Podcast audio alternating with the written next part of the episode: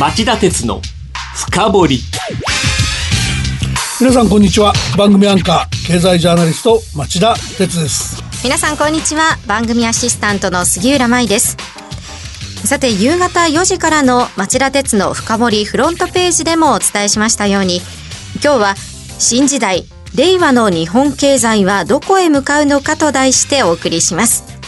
政府の新元号発表で日本中が明るくお祝いムードに沸いています。そうですね。あの平成の足掛け31年間は平和な時代でした。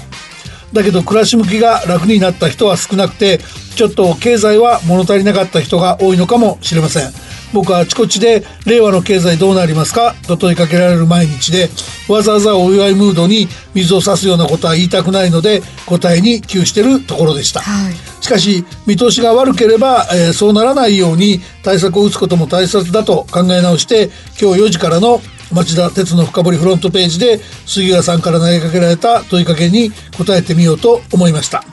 リスナーの皆さんも、えー、ご自身で考えてみるヒントにしていただければいいなと思います。はい、ぜひよろしくお願いします。よろしくお願いします。それでは CM の後、町田さんに深掘ってもらいましょう。町田鉄の深掘り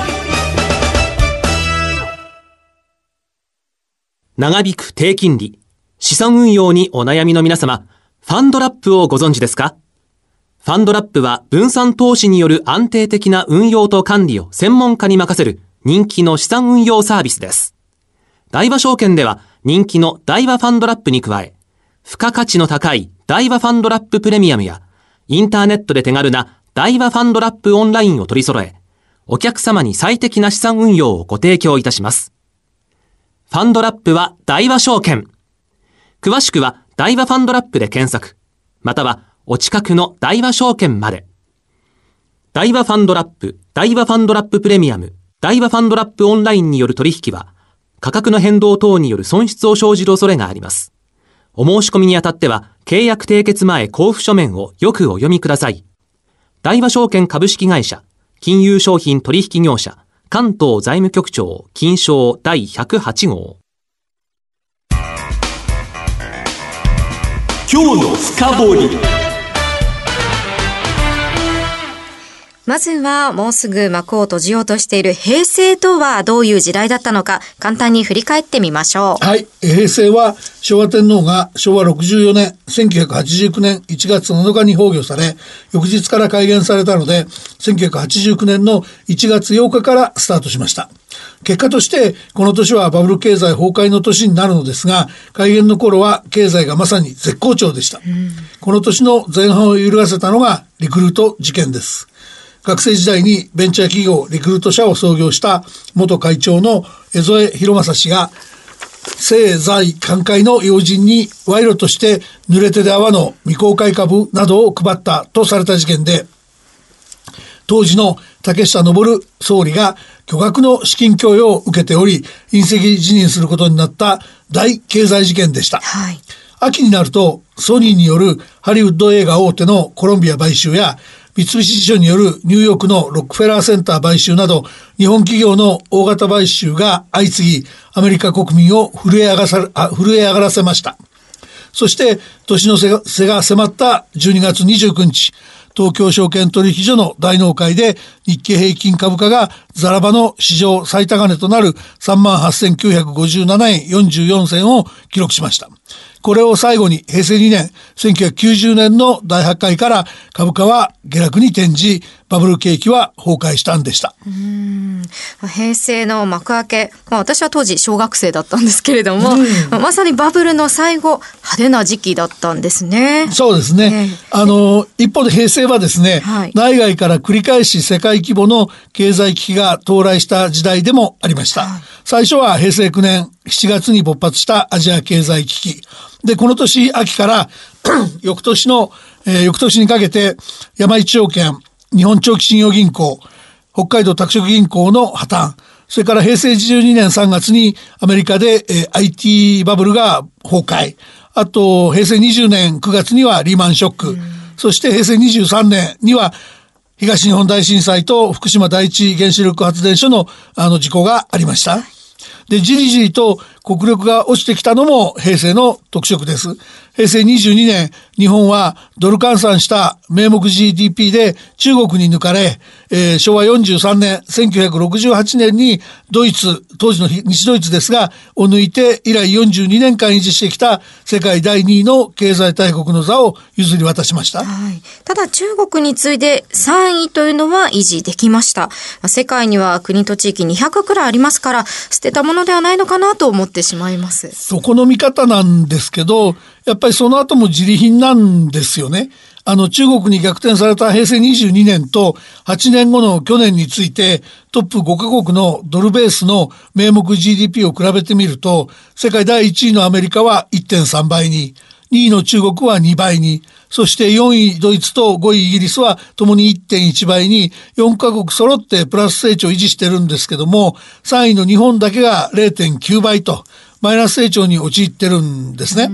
で、円高が不利に働いたっていう面はあるんですけども、日本だけがどんどん貧しくなっており、社会制度の維持すら生まれているんです。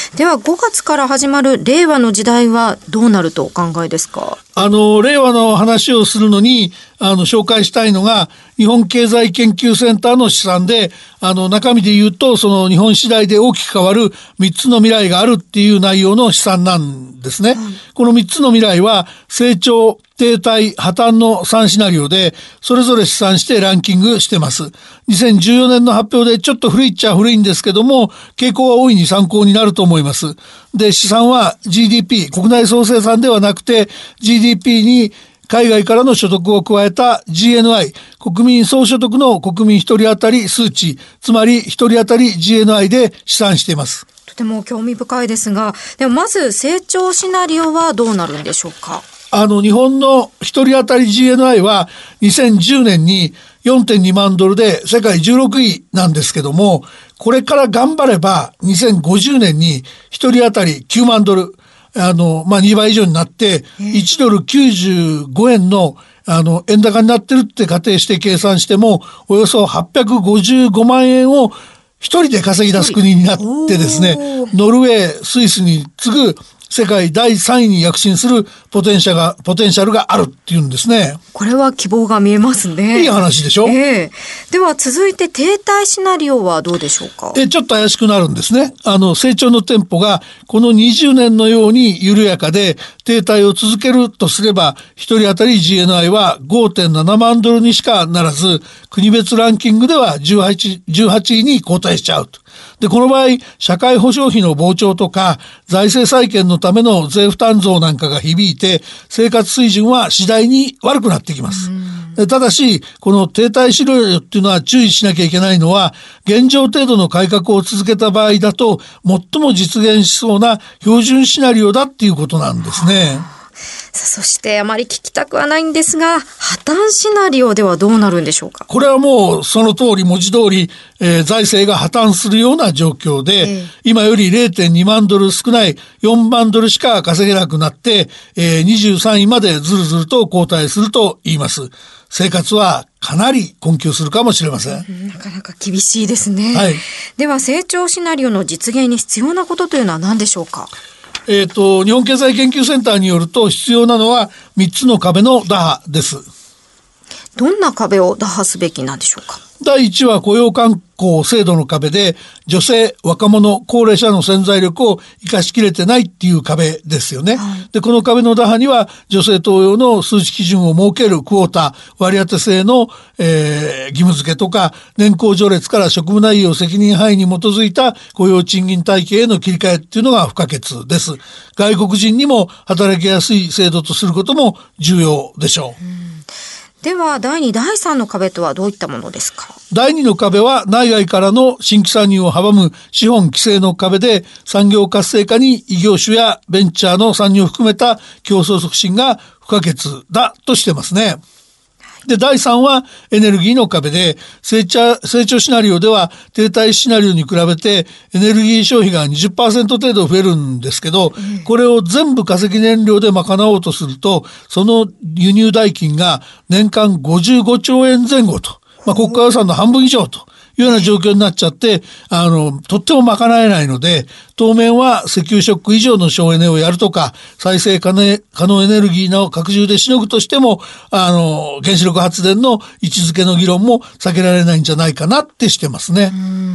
そして3つの壁が打破されたとすると、未来像はどんなものになるんでしょうか？あの、まあ、この3つの壁以外にも、本当は人口減少対策なんかも必要なんだと僕は思いますけども、はい、あの、日本経済研究センターは3つの壁が取り除け、除かれた時の未来像として、2050年までの平均成長率が年1.4%。2000年度から2012年度のほぼ2倍になるっていう前提で消費税率を社会保障給付を補うため2030年までになんと25%に上げちゃう必要があるんだけどもそれで租税と社会保障費を合わせた国民負担率は55%に高まっちゃうんだけどもその年1.4%の高い成長に伴う所得増が負担増を上回ると。なので現役世代の実質消費は2010年より2割以上上増えるんじゃないかっていう試算ですね。まあこういうそのお金が回る、あの拡大均衡型の社会構造づくりが重要だと僕も思いますね。